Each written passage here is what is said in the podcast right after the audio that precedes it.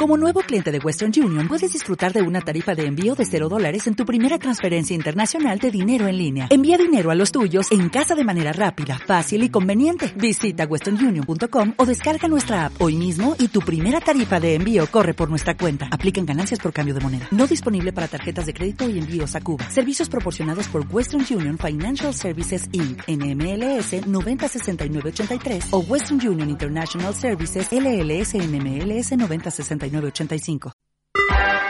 Estás escuchando esmiradio.es. Esmiradio.es está formada por un equipo de personas y profesionales con la intención de ofrecerte una programación al estilo de la radio de toda la vida. Cada día puedes disfrutar de nuestros programas en directo durante las 24 horas, los 365 días del año, ininterrumpidamente. Para escucharnos y conocer nuestra programación, puedes hacerlo en www.esmiradio.es.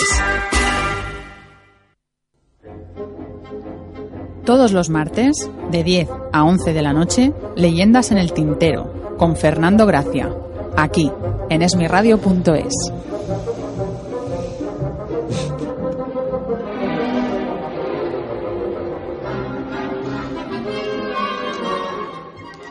Hola, buenas noches. Otra vez aquí, como cada martes, en Leyendas en el Tintero. Hoy tenemos como invitado a Luis Bea, periodista, escritor.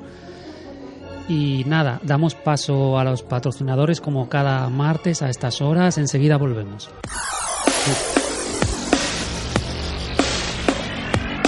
Ámbito Cultural del Corte Inglés es una promotora cultural que se encarga de realizar todo tipo de eventos culturales y centra sus actividades en las presentaciones de libros, la promoción de autores españoles, debates literarios, encuentros con protagonistas de la actualidad cultural, certámenes de canto, audiciones musicales, exposiciones de pintura, apoyo a la difusión de textos en español y en los diferentes idiomas del Estado, a la vez que participa en diferentes premios de ficción y pensamiento y colabora con distintas instituciones y universidades. El placer de la cultura en la tienda de ocio y cultura del corte inglés en www.ambitocultural.es.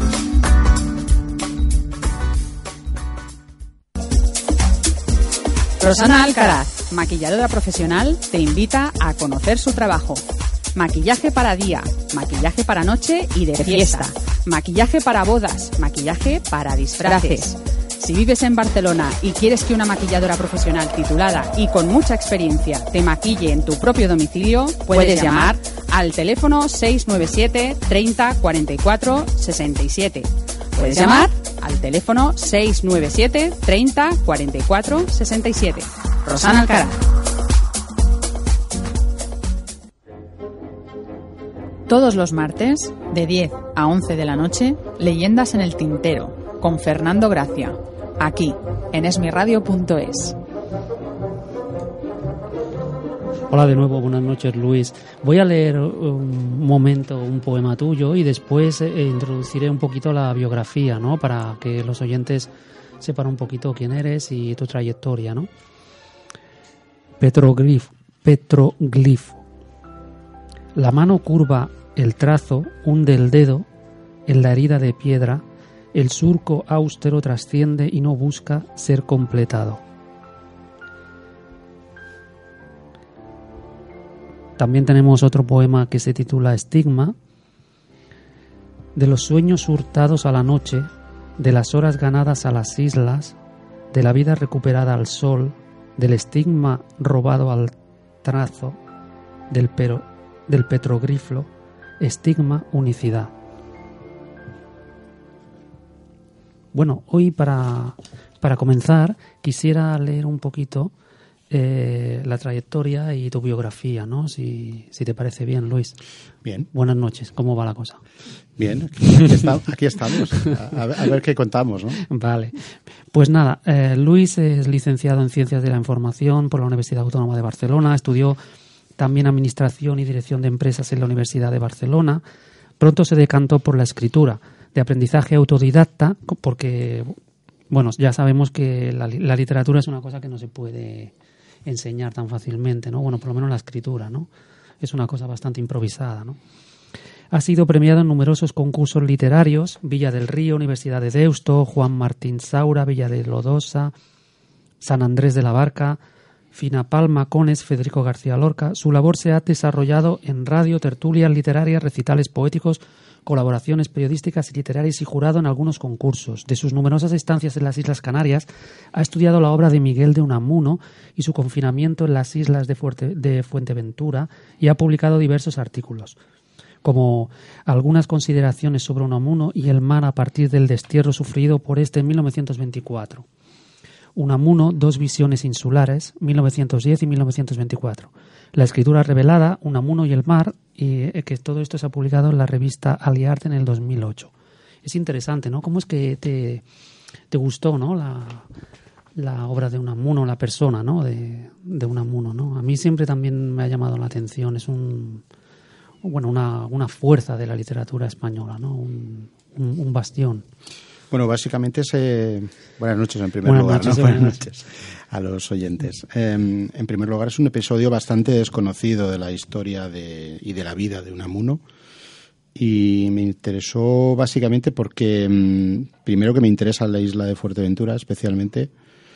Y me interesó el, eh, la diferencia entre las dos visiones que tuvo, porque él estuvo en 1910 estuvo para dar, para recoger un, bueno, para entregar un premio en los Juegos Florales y luego estuvo en 1924 confinado, prisionero por la dictadura del directorio de Primo de Rivera.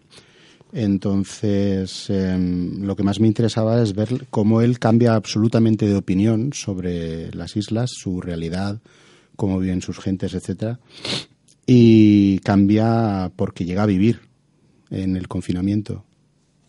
Sí, sí, me acuerdo que lo que lo que he estudiado, ¿no? Que Unamuno tuvo problemas incluso al principio, ¿no? De ambigüedad, ¿no? Con el régimen cuando hubo la guerra civil y todo esto. Bueno, eso, fue posterior. sí, esto fue posterior, pero antes ya tuvo problemas con la dictadura de Primo de Rivera. Luego, bueno, el caso es que estuvo confinado en Fuerteventura, ¿no? Y tú hiciste trabajo. Bueno, de hecho, él, él escapa.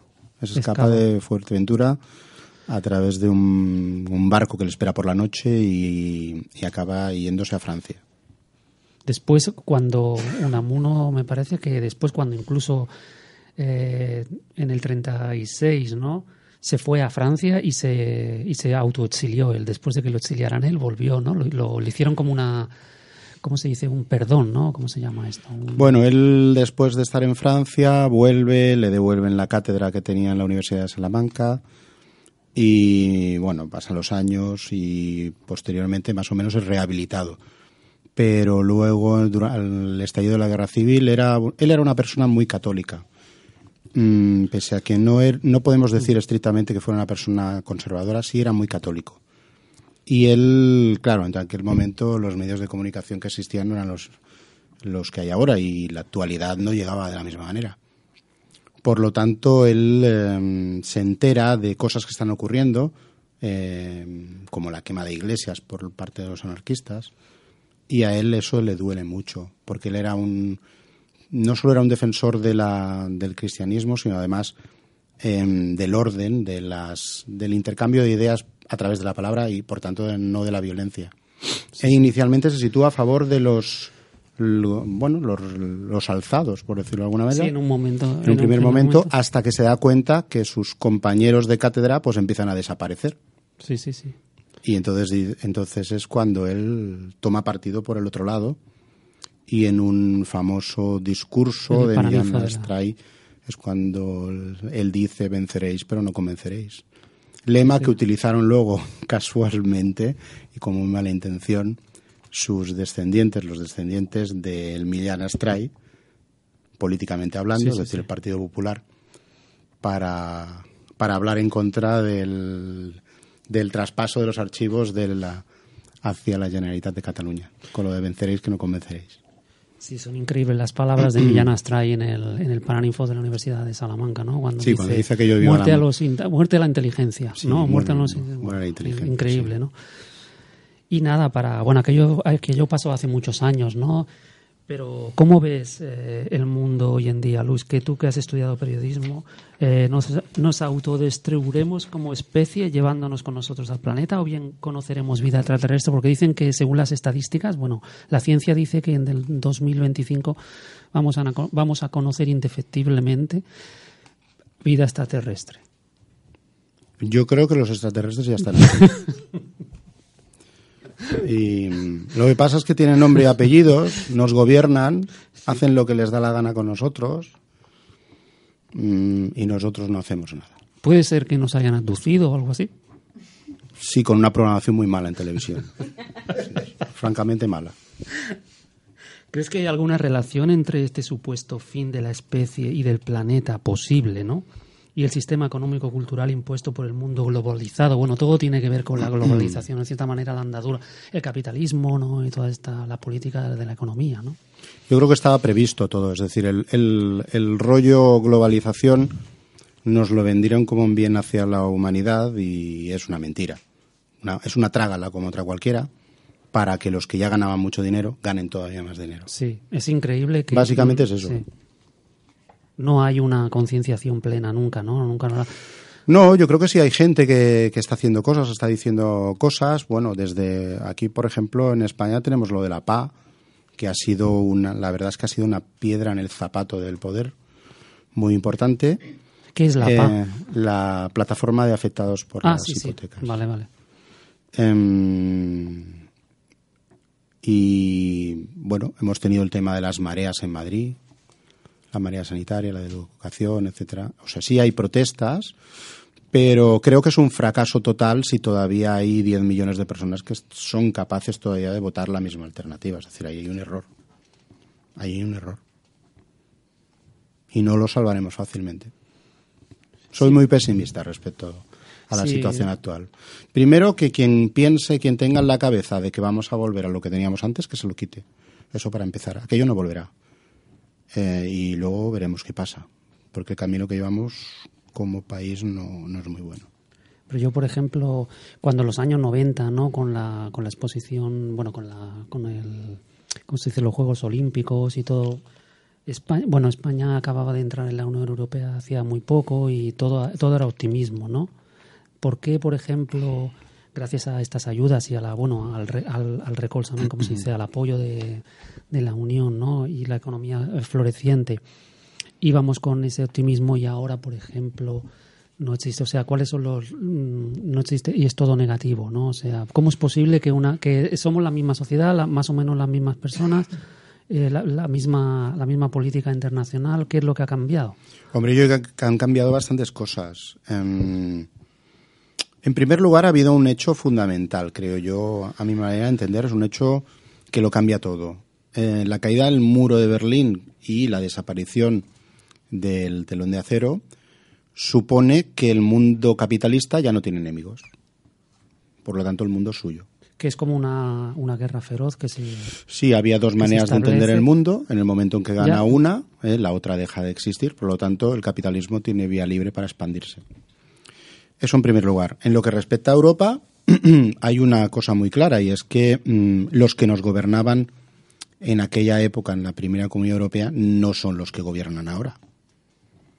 En aquel momento había más preponderancia de la socialdemocracia y ahora hay del conservadurismo-liberalismo. No tiene nada que ver. Y por otro lado hay un hundimiento de la socialdemocracia clarísimo. Es decir, la socialdemocracia, desde lo de la tercera vía de Tony Blair y Schroeder y todo esto, se acerca cada vez más al liberalismo de ahí hay el descrédito absoluto de la socialdemocracia. Es decir, nadie se la cree porque ¿qué pasa en Grecia con el PASOK? El PASOK no existe prácticamente. En Francia están bajando las expectativas de voto un montón. En, eh, en España el PSOE, pues ya veremos lo que hará. Pero yo creo que va a caer también. Sí, sí. ¿Piensas que esta civilización se conoce poco en general? Bueno, la, la gente de la calle, ¿no? No tiene mucha información sobre, sobre lo que es la política como para poder determinar incluso en las urnas ¿no? los resultados, ¿no? Yo creo que tiene demasiada información, que es todo lo contrario. Lo que pasa es que hay mucho no ruido. Se cambia? ¿Por qué no se cambia? Pues porque mm, hay dos maneras de enfrentarse a un problema. Uno, ir hacia él y otros rehuirlo. Hay una parte de la población que lo rehuye y es una parte muy importante. Em, y está por otras cosas. Em, es una lástima, pero es así. ¿Crees que vivimos en un mundo todavía cada vez más superficial que poco a poco va abandonando lo mejor que tiene en aras del entretenimiento y la mera diversión y que por eso tal vez estos problemas no forman parte, como por ejemplo en la antigua Grecia, ¿no? donde la polis todos allí en, el ágora pues se debatía y se hablaba, ¿no? Es un ejemplo, ¿no? De una política mucho más restringida y pequeña, ¿no? Donde todo se podía conocer y que a, lo mejor hasta hace unos 50 años o en el mundo en general ¿no? La política se podía, el pueblo por lo menos la podía, bueno, ver transparentar, ¿no? A través de, de la televisión o de los medios y luego con su actuación en las urnas, ¿no? O sea, ahora está todo ya fuera de las manos, ¿no? De alguna manera al individuo, a la persona, a la persona individual. Yo creo que hay un hecho bastante significativo en las sociedades actuales y es que ya no hablamos de cultura, ya hablamos de entretenimiento. Y la cultura y el entretenimiento no es lo mismo. Y ese es un problema. Cuando los medios de comunicación ya no les interesa hablar de cultura, se inventan el concepto de entretenimiento. Y entretenimiento son los toros, para mí eso no es cultura, por ejemplo. Eh, entretenimiento son determinados programas de televisión, que no es cultura, etcétera, etcétera. Luego vemos la televisión, tenemos los telediarios con una hora de deportes, cuando no media de toros.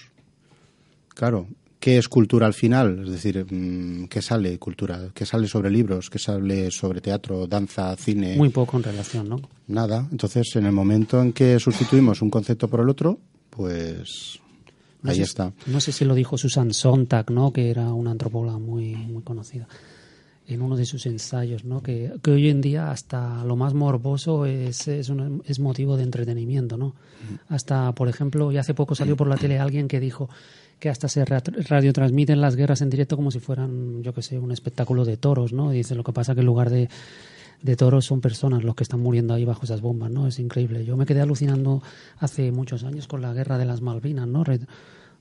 O la guerra de Irak, ¿no? Eso parecía, eh, ahora acaba de ahora acaba de impactar, pero esto qué es, ¿no? Es una cosa tan absurda, es parece tan inhumano, ¿verdad? Mm. Yo dándolo en lo que decimos, piensa por ejemplo el origen de la palabra ocio. La palabra ocio es la palabra opuesta a negocio. Otium, nec otium. Hoy en día ocio y negocio son lo mismo, pero para los latinos eran opuestos. Sí, sí. Y bueno, ya pasando a un terreno más personal y relacionado con lo que estamos hoy aquí para hablar de tu libro Petroglifos, de un poemario, ¿no? ¿A partir de qué momento te diste cuenta de que era un sueño que podía ser real? Eh, por ejemplo, escribir, ¿no? O sea, porque normalmente uno no se lo cree, di la verdad, ¿no? O sea, que puede escribir, ¿no? Es muy difícil, es una cosa muy difícil bueno, yo creo Que a uno le llega cuando, cuando le llega. Yo, yo creo que sabía que iba a escribir. Inconscientemente, evidentemente, no lo sabía de una manera consciente. Porque los pasos que vas dando van en una determinada dirección. Y, pero bueno, yo diría que Em, más o menos profesionalmente o seriamente, no me lo propuse hasta más o menos 1999-2000. Que ya tenías... Sí, digamos que ya tenía una intención... Una edad, ¿no? Sí, bueno, yo soy un escritor tardío. ¿eh? soy un escritor tardío. Quiero decir, eh, yo no tuve prisa en publicar, incluso te digo más, em, creo que mi primer libro salió demasiado pronto fue culpa mía, evidentemente, pero creo que tenía que haber esperado un poco más. ¿Qué fue? ¿Cuál fue? Cotidianos. Cotidianos.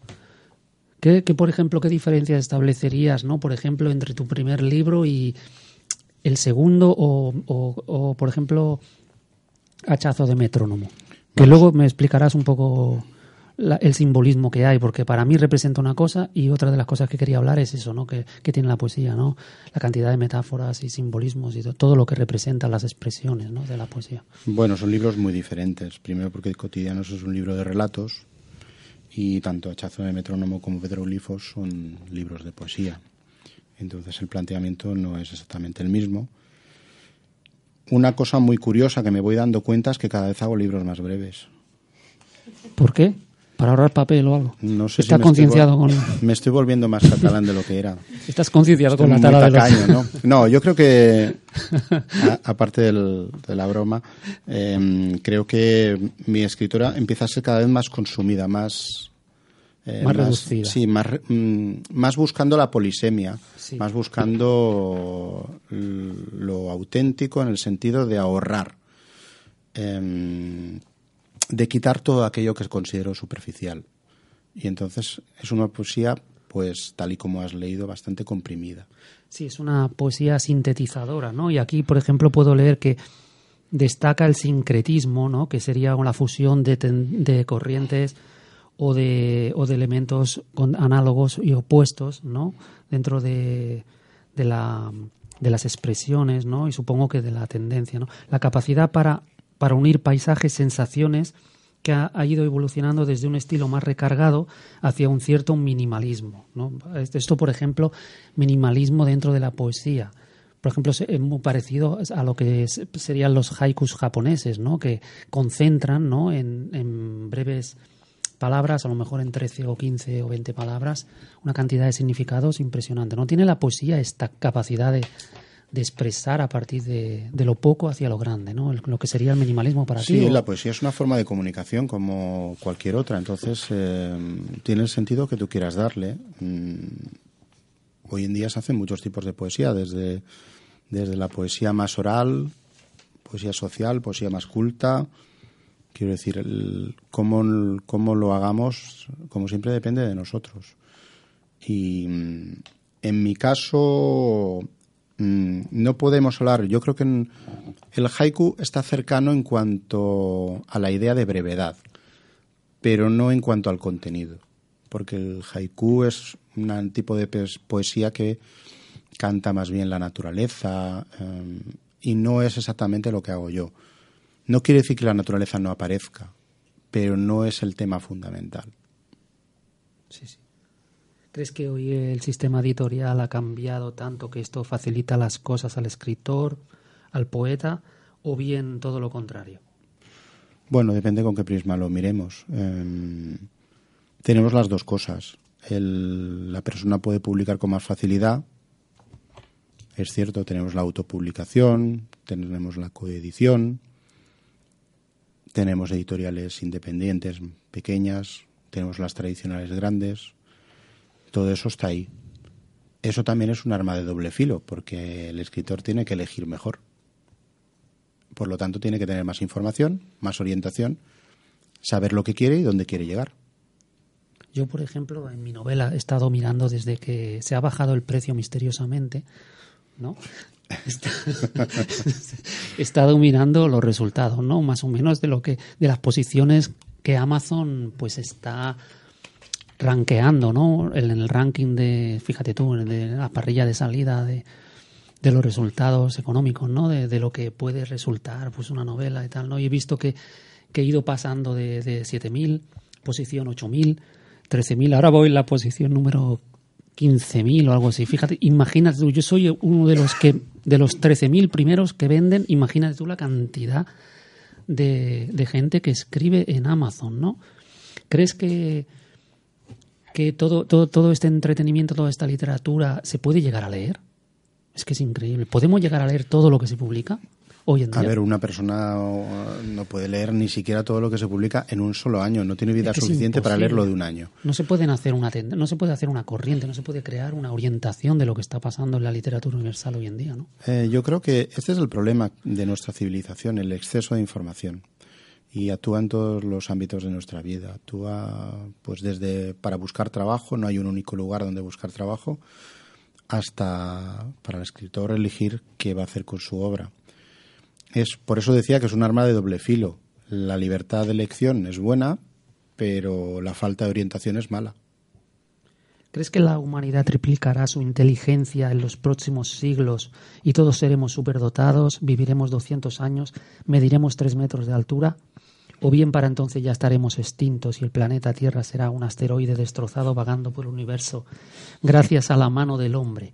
Aunque tal vez los extraterrestres nunca lo sepan esto último. Porque antes estábamos hablando de los Te respondo brevemente. viendo, la, viendo la capacidad de nuestros gobernantes, no incrementaremos inteligencia, descenderemos. Porque ahora te digo una cosa que se me ocurre, ¿no? Tú has visto que hace décadas que van diciendo del cal- calentamiento, que si para el año 2050, que si para el año 2100, se, se- bueno, habremos subido las mareas 4 centímetros y resulta que eh, eh, ya hemos llegado al 2100. Mm, Entonces ya todo lo que está subiendo la marea, ya hemos derretido los casquetes y ya, bueno, esto es un ritmo súper acelerado, ¿no? O sea, ¿crees que incluso la ciencia se puede equivocar para mal? En, ese sentido, ¿no? De que incluso estamos calculando cosas y los científicos lo ponen muy, muy bien, pero luego la realidad es totalmente dis- distinta. Hombre, yo si tengo que elegir entre la visión de los políticos y la visión de, de los científicos, siempre me creeré más al científico. Eso es evidente. Que puedan equivocarse, evidentemente que se equivocan. Mm, pero ¿y los políticos no se equivocan 50.000 veces más? Sí, sí. ¿Por qué, por ejemplo, por qué poesía en lugar de narrativa? Has publicado muy poca narrativa en comparación con la poesía. Y hoy en día la narrativa tiene mucha salida y todo el mundo lee. Pero sobre todo quieren leer novelas. La mayoría son novelas negras, la- eh, luego viene la novela romántica y después la erótica, o al revés, primero la erótica y luego la romántica. ¿no? ¿Por qué, en cambio, tú haces una poesía y el tipo de poesía que haces es tan depurado, puedo, al estilo clásico, ¿no? Con mucha simbolismo, minimalismo, ya lo vemos, con mucha concentración de la expresión. Mm, ¿Cómo es que te de- decantaste más por la, por la poesía? Bueno, em, afortunadamente de momento hago lo que quiero. Y como quiero hacer poesía, pues hago poesía. Probablemente el siguiente, el siguiente libro sea de relatos. Probablemente. También una- hay una novela pendiente. Pero el hecho de hacer una cosa o la otra depende, en este caso, de que como nadie me dice lo que tengo que hacer, hago lo que quiero simplemente. Respecto a la posible respuesta comercial, pues bueno, ya sabemos que el tipo de escritura que yo planteo es minoritario, por lo tanto me da igual. No es un acto de chulería, Sí, simplemente no, es que no, me da igual. Lo que es pasa que no puedes hacer otra cosa. normalmente, eh, lo que normalmente lo que hacen los escritores eh, es que quieren no publicar mm, calidad tanto en poesía como narrativa, sino vender. No, bueno, esto es la tendencia en general, ¿no? Quiero pues conseguir eh, ser reconocido y todo esto es lo, lo que hay en la mente, ¿no? Y no tanto pues hacer una cosa, un trabajo ah, como antes, ¿no? Antes, por ejemplo, se buscaba más el estilo clásico, ¿no? En la literatura, en la poesía y se buscaban pues los que habían venido antes y era pues un poco el espejo ¿no? de lo que de lo que tú querías hacer pero ahora en cambio el espejo de lo que tú quieres hacer es una un lo que decíamos antes entretenimiento diversión La- las novelas se parecen mucho a telenovelas La- cuando se instala una moda de, de vampiros todo el mundo escribe vampiros cuando se instala de hombre lobo pues todo el mundo escribe hombre lobo bueno cosas así Pero tú me estás hablando del bestseller. claro de, el- bueno, de la tendencia de la a mí el bestseller es un- una cosa que en general me interesa relativamente poco. te mantienes en, en lo que a ti te gusta Sí, es que a mí el bestseller no me parece un acontecimiento excesivamente interesante. Quiero decir, si tú coges eh, en el siglo XIX los folletines, que al fin y al cabo eran los, los eh, bestsellers de la época, pues tienen bastante más calidad literaria que lo que se escribe hoy en día. Mm, entonces no, no es un planteamiento que a mí me interese. No es el tipo de lecturas que hago. Quiero decir, mm, yo Sí, puedo sí. coger un libro en un momento determinado para, para hacer una lectura fácil, ligera y tal, y puedes coger un bestseller, pero a lo mejor al año leo uno. Decir, puede no- ser que no- esto a la larga tiene- ten- tenga un, sen- bueno, un sentido positivo, ¿no? De que No sé, yo creo que cada de- escritor elige el camino que quiere. La, la Eh, competencia hará que de todo esto pues salga la gente. Claro, es como si fuera una estadística, ¿no? Al final los resultados es como, por ejemplo, la literatura en una gran nación. No es lo mismo que la literatura en un país muy pequeñito. Estadísticamente la proporción de escritores es más pequeña y por tanto se supone que en el país como Estados Unidos pues pueden salir muchos más que, que en otro país más pequeñito. ¿no? En este sentido, a cuan- cuanta más gente escriba, al final, ¿tú crees que el resultado podría ser mejor a la larga? Cantidad y calidad no son cosas similares. Muchas veces no. No Por la tendencia, a lo mejor, y por Y las el- modas y todo esto, ¿no? Y en el caso de Estados Unidos tiene que ver con una potente industria de comunicación que no tenemos en España. Entonces, claro, no es comparable la situación. Además, ellos, ellos tienen una ventaja sobre nosotros, y es que su idioma predomina el nuestro. Bueno, somos el segundo, ¿eh? Somos el tercero después de China. Ah, verdad, China. los chinos siempre se nos cuelan por el otro lado. Sí, sí, sí. Es que están por todas partes. ¿eh? Bueno. ¿Cuáles de todos estos, no sé te lo he preguntado antes, pero me parece que no. De todos estos poemarios, Cachazo de Metrono, Tríglifos, Petroglifos. Petroglifos. ¿Cuál es el que.? Perdón. Bueno, quizá, quizá tengo que explicar lo que es petroglifos. Petroglifos, te voy a decir, la palabra viene de piedra y de tallar. ¿Por qué has, usado esta metáfora, no?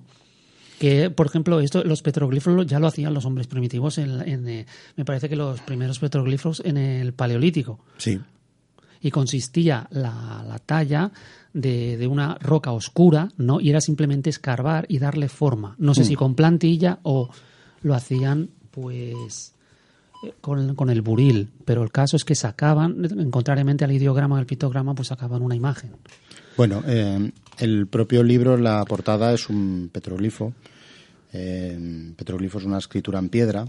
Eh, la importancia del título de petroglifo viene dada por, por el propio contenido, porque, mm, bueno, petroglifo en realidad se refiere a la escritura en piedra. Específicamente, en mi caso, yo la he enfocado relacionándola con Canarias, porque en Canarias hay muchos petroglifos.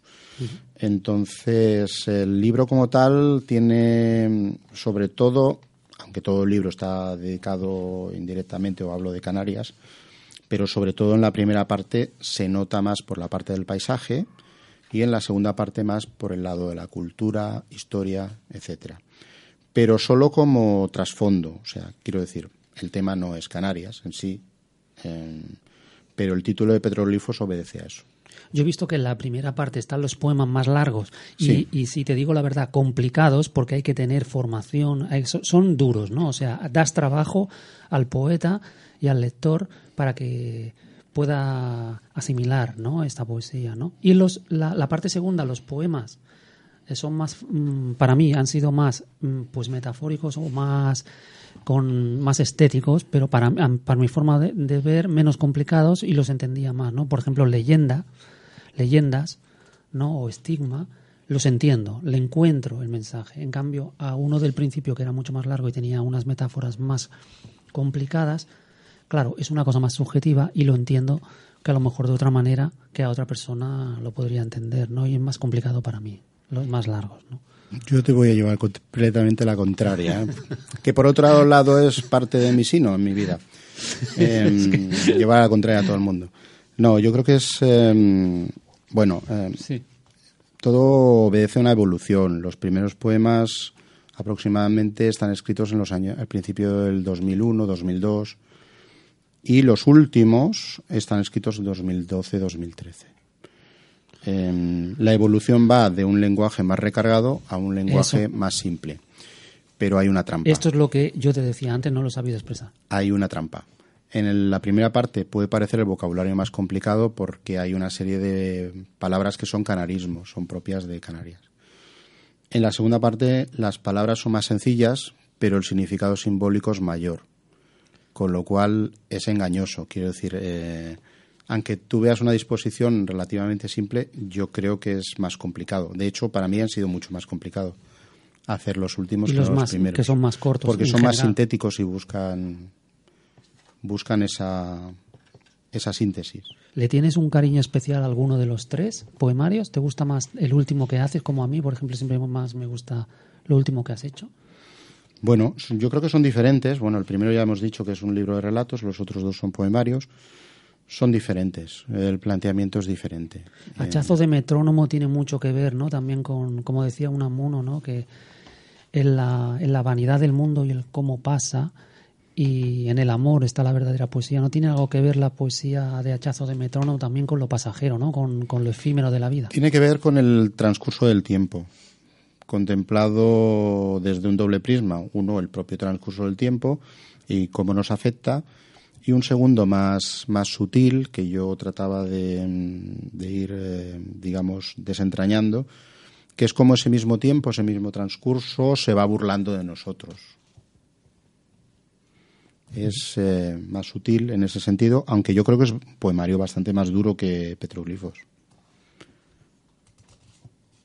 Hachazo de metrónomo para mí tiene pues un significado que, que entronca directamente con eso que te he dicho antes de un amuno, ¿no? O sea, es como si el tiempo fuera un hachazo, ¿no? Lo relaciona, relaciona las dos ideas, ¿no? en esa transitoriedad, ¿no? En esa carga, ¿no? En esa especie de, herida, ¿no? De, hachazo, ¿no? Bueno, el hachazo, es, la idea del hachazo es tal y como cae en, nosotros, en nuestro cuerpo, en nuestra vida, en nuestra manera de pensar, en nuestras capacidades mentales, físicas. Em, claro, evidentemente el, tiempo es, es, terrible con nosotros. Y esa, esa, era la sensación que yo quería transmitir con la idea de hachazo. Eh, claro, hay mucho más. Quiero decir, hay una serie de subtemas que van eh, entrelazándose sobre el tema central, que es el transcurso del tiempo. Algunos para denunciar eh, la situación actual, otros para reflexionar sobre la vida, otros para, para, hablar de la vejez o de la juventud. En este caso, la, la poesía de Hachazo de Metrónomo eso tiene una temática un poco diferente a la de eh, Petroglifo. Sí, No, tienen absolutamente nada que ver porque Hachazo de Metrónomo, ya te digo, mm, está hecha bajo el prisma del transcurso del tiempo y mientras que Petroglifos está más sintetizada en la idea de un territorio, que en este caso es Canarias, y entonces hay una parte que habla de la naturaleza y otra parte que habla de la cultura como trasfondo. Quiero decir, no es el tema fundamental, pero si tuviéramos que resumirlo en una frase sería eso. Y, del libro de cotidianos, ¿puedes decirnos algo de estos relatos? Eh, ¿Tienen mm, alguna relación con los poemas, no? Supongo, la temática. Bueno, en cotidianos la, la idea era trazar una, mm, una serie de, de variables sobre el, concepto de vida y por eso se subdivide, está subdividido en varias partes que yo luego con el tiempo me he dado cuenta que no haría falta haberlo subdividido, pero bueno, la idea era dividirla más o menos en cosas tan comunes, sexo, trabajo, parejas, ayer, enfermedad. Em, y entonces a través de este itinerario vital de lo que nos pasa en nuestras vidas, trazar un eje de cotidianidad. Pero mm, es una cotidianidad perversa, quiero decir, no pretende reflejar el día a día, sino meterse un poco en esos lugares oscuros ¿eh? mm, que también son parte de lo cotidiano y, ahí está la trampa. Yo, por ejemplo, cuando empecé escribiendo relatos, ¿no? Y, lo mío eran como anécdotas eh, noveladas o narradas, ¿no? Anécdotas intentándole dar una, una escritura, ¿no? una forma. Eh, ¿A ti te pasa lo mismo o, o, por ejemplo, no te pasas en la anécdota para a la hora de escribir los relatos? Esto. Normalmente cuando me planteo un libro, planteo un propósito. Lo primero que hago es trabajar el propósito. Em, todos los libros que he escrito hasta ahora tienen un propósito. Tienen un eje temático y circulan alrededor de un tema. Puede haber una serie de subtemas, pero yo creo que lo más importante es que tienen un propósito. No es que, por ejemplo, un relato de cotidianos, tu libro de relatos, eh, no tenga nada que ver, es totalmente diferente al otro, no tiene la temática, todo, sino que hay una cosa que los conecta de alguna manera, ¿no? Claro, sí, ya te he comentado que Cotidianos eh, se basaba en una especie de cotidianidad perversa. Eh, Luis, tu poesía no es fácil, ¿no? Ya lo hemos dicho antes. ¿Por qué te gusta un tipo de poesía con los recursos? Yo creo que son recursos del modernismo, ¿no? Con toda la con todo el bagaje ¿no? que, que comportó ¿no? todo el modernismo rompiendo un poquito con la tradición. ¿no? Tal vez esté yo equivocado, pero así me lo parece. En tu poesía hay mucha variedad de recursos estilísticos y artificios propios de una época de innovación, además de mucha abstracción y simbolismo. Tú, por ejemplo, el tipo de poesía que, que te influye, ¿no? que, te, que te ha influido a la hora de, de crear tus poemas, es, es clásica, es modernista, es de la generación del 27. O sea, ¿cuáles son los, los autores, los poetas que te han influido? yo soy, bastante, soy bastante ecléctico. Em, yo lo último más o menos que, que me ha influido em, son poetas, digamos, em, que parten de la idea que tenía Valente de la poesía. Em, se llamaban, algunos los eran post-existencialistas y los llamaban esencialistas. No sé, se me ocurre, por ejemplo, Sánchez Robaina, era, es, esencialista, o Martinón, son, son, son poetas canarios, pero me gusta Valente. Em, aparte de eso, soy muy eclético, quiero decir, puedo leer una cosa u otra. Me puede gustar Gil de Bienma, por ejemplo, me puede gustar César Vallejo. No tengo. Y el modernismo no, no forma parte de mi. ¿Y te ha pasado alguna vez que, has leído un tipo de poesía? A mí me pasa, ¿no? Por lo que pasa que no me gusta escribir poesía porque me da mucho respeto.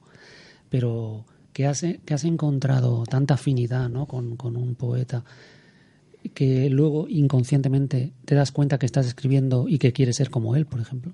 Esto en literatura pasa yo, mucho. Yo es una cosa que evito bastante. Quiero decir, cuando estoy escribiendo poesía no leo poesía.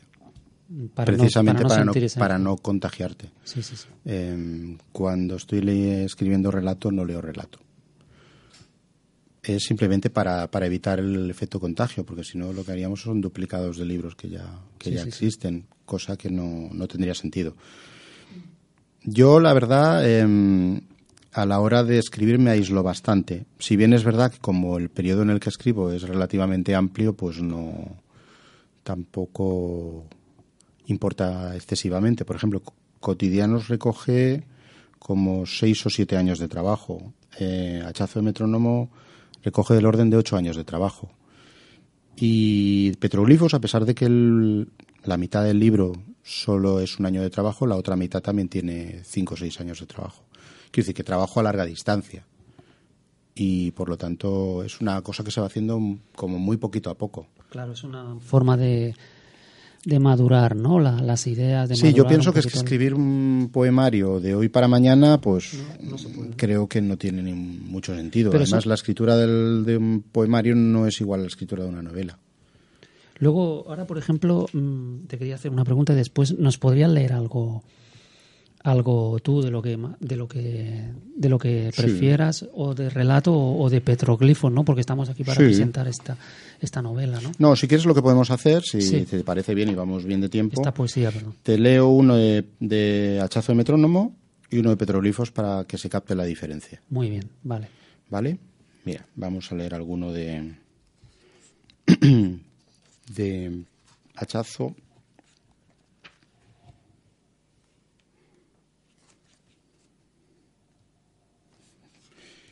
Bueno, este es uno, digamos, de la columna vertebral de, de Hachazo de Metrónomo. Y se llama Skyline de Barcelona. Dice, ¿cómo abomino los edificios estilete que rasgan el skyline de Barcelona? Embrujo de arquitectos bien, fashions y pijo apartes, de los que danzan con zapatillas Reebok hechas por manos llagadas de niñas orientales. Odio su música al borde del mar, que me impide escuchar las olas, y sus restaurantes de postín con muñequitas de tetas operadas, sarnosos, televisivos y paripé espectacular. Prefiero esa Barcelona de casa baja y plaza llena, de abuelo y de bastón, de palomas y migas de pan, de gatos asomándose tras los muros. ¿Ves? Esta, esta poesía la veo muy dura y muy bonita, pero también crítica, ¿no? Con una sí, sociedad. es más cercano a la poesía social, tiene un trasfondo social. En Petroglifos no hay, hay una. Sí lo hay, pero probablemente es más, porque el propósito no es el mismo. Entonces es un poco diferente. Pero sí, te voy a, te voy a leer, por ejemplo, alguna que tenga algún impulso social, pero que no tiene el mismo planteamiento. A ver, vamos a ver si encuentro.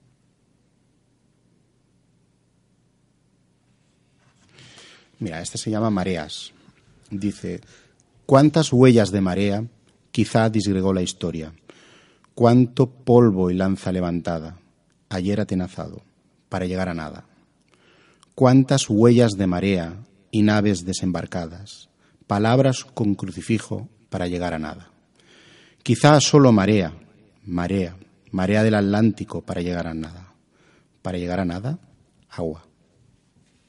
Quiero decir, hay un trasfondo social que habla de una parte de la historia de Canarias, de la conquista, de lo que ha traído esa conquista. Eh, es un trasfondo social ¿eh? y lo intento acercar a, la actualidad. Pero si te fijas, el propósito es diferente.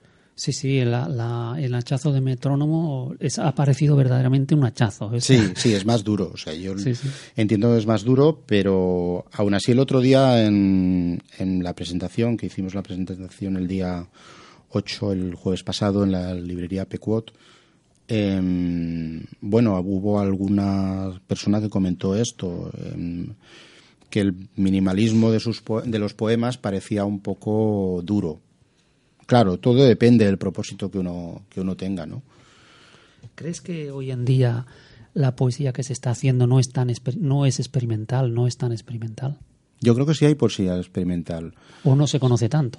Bueno, lo que pasa es que la poesía experimental no discurre en los mismos círculos que la poesía, digamos, culta.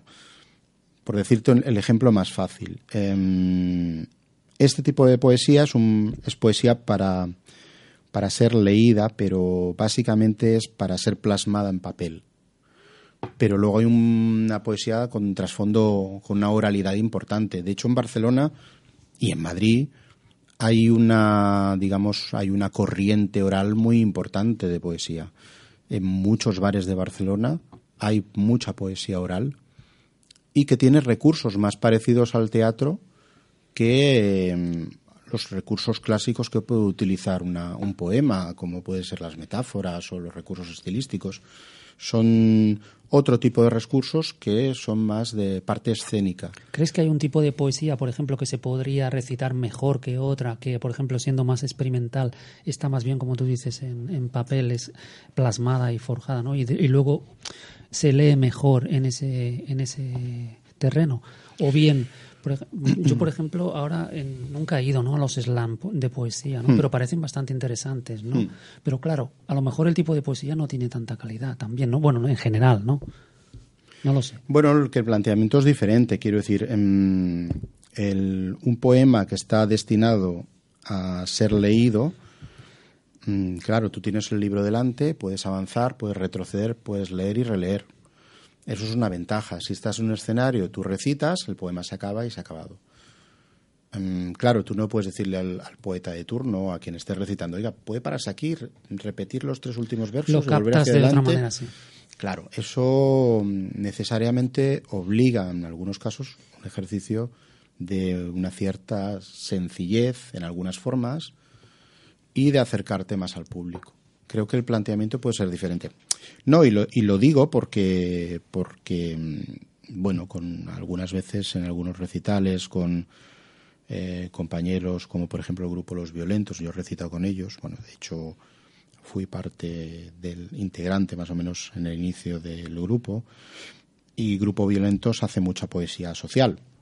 Eh, es una poesía eminentemente oral. Que tiene mucho que ver con el rap. No necesariamente. El, o sea, el slam es otra cosa. El, el, slam está planteado en tanto competición.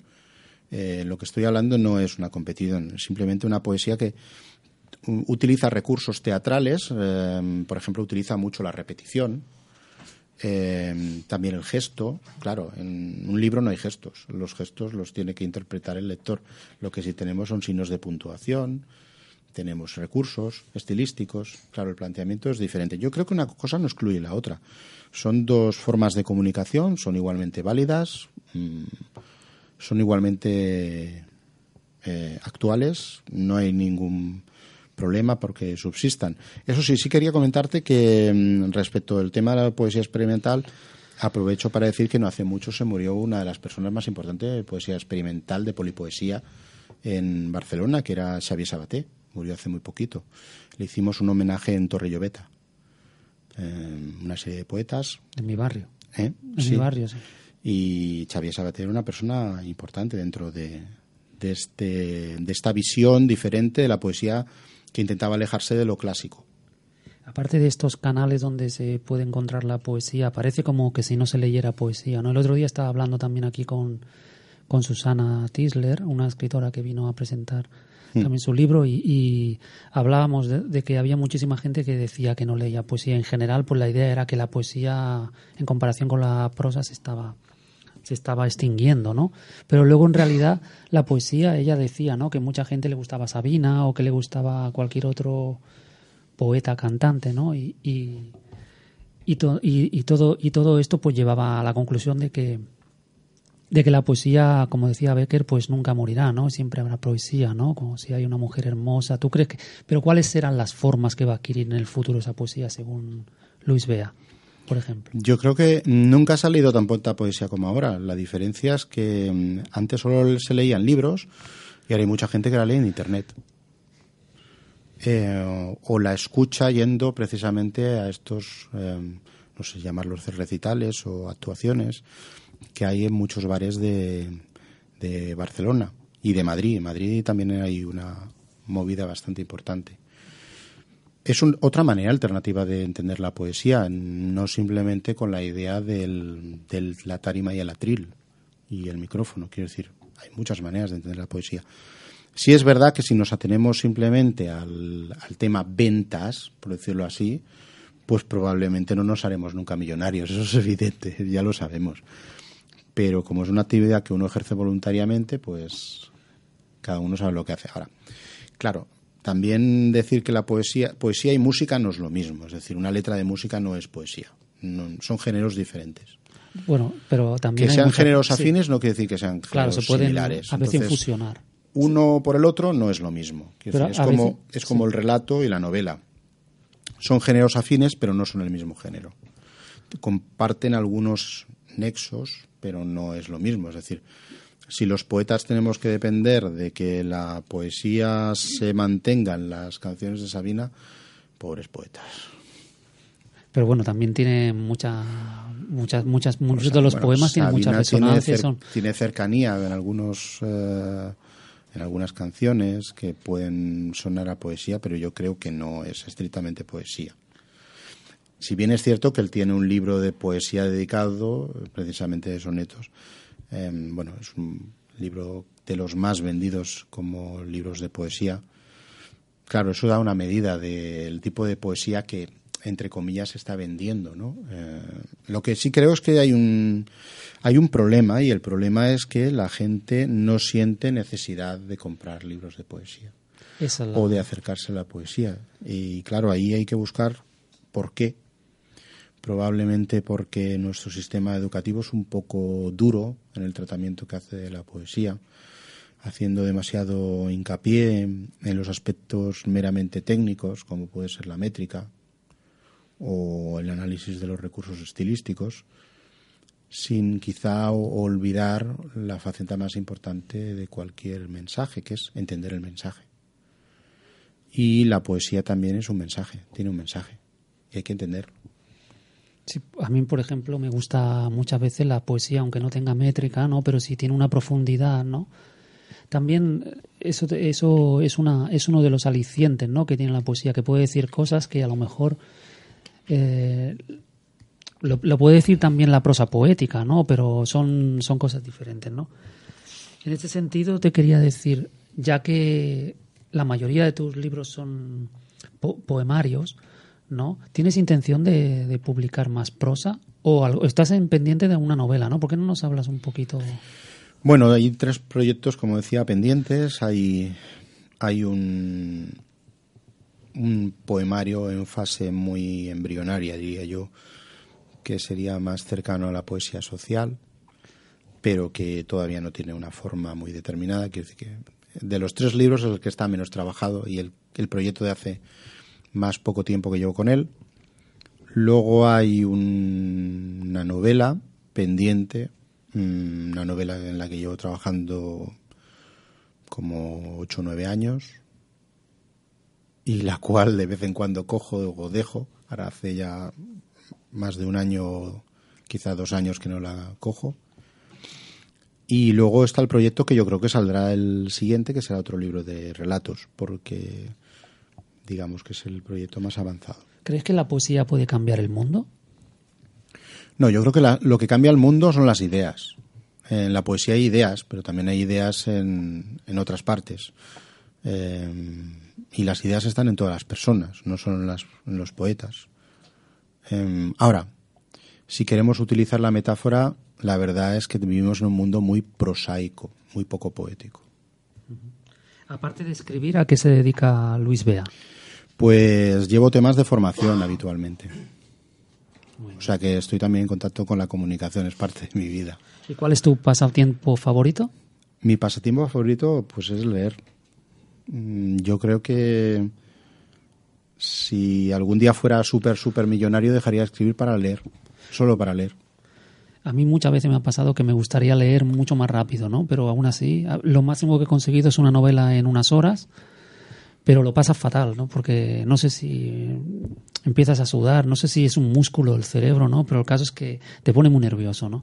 ¿Te gustaría a ti tener esa capacidad de poder leer muchísimo más? Es que cada vez tenemos que leer más. Yo es que no tengo como- prisa por leer mucho, porque, a ver, desde el primer momento sabemos que no vamos a poder leer todo.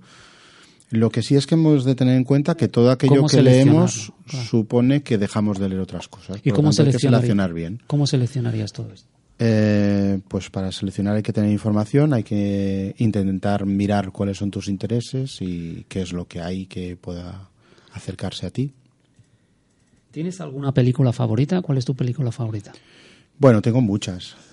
Eh, mi mujer dice que soy un poco friki con las películas, pero también me gusta, también me gustan las películas clásicas, quiero decir, pues no sé, a mí me gusta El Tercer Hombre, por ejemplo. Eh, Está muy bien. Pero también me gusta Blade Runner como película, por ejemplo. Me A mí gusta también mucho. me encantó esa película. No sé, soy muy ecléctico también. Con Es mis que- gustos de todo. No, no tengo una línea muy determinada, es depende del momento. Blade Runner tiene un, un sentido impresionante. Tiene ¿no? un sentido poético Sí, que, que el libro también lo tiene. Es como romper un poquito con el sistema, ¿no? O sea, el, el policía, ¿no? Que rompe todas las normas y al final se fuga con, con la con la Nexus 6, ¿no? Con la ¿Qué? replicante. Con la replicante.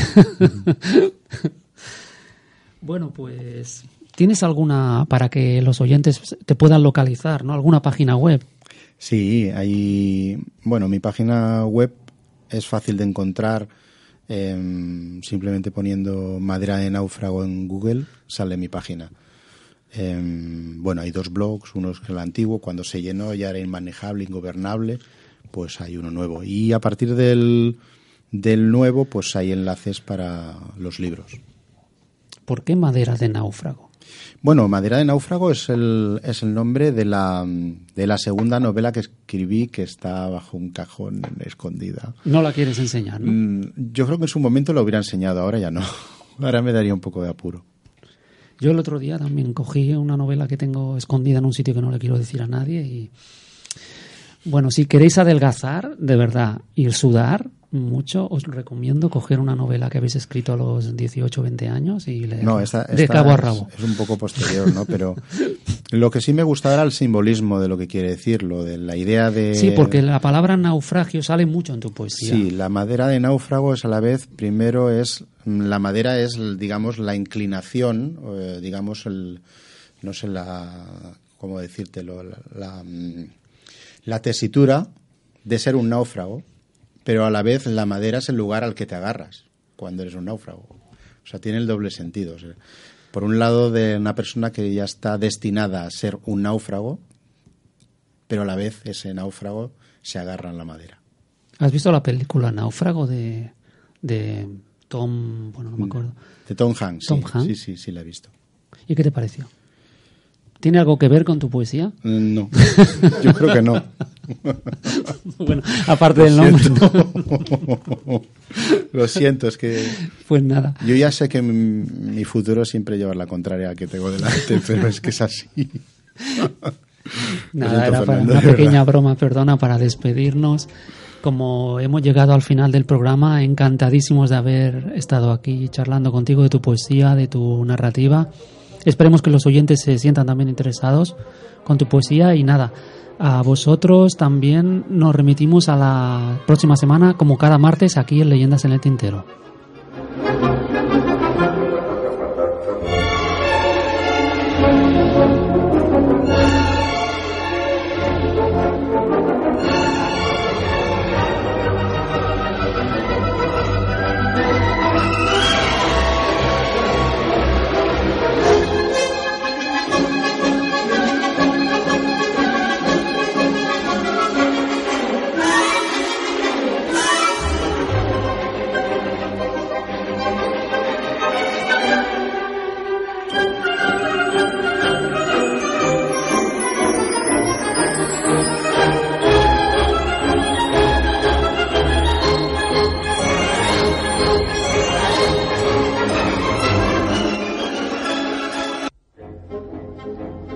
Todos los martes, de 10 a 11 de la noche, Leyendas en el Tintero, con Fernando Gracia, aquí, en esmiradio.es.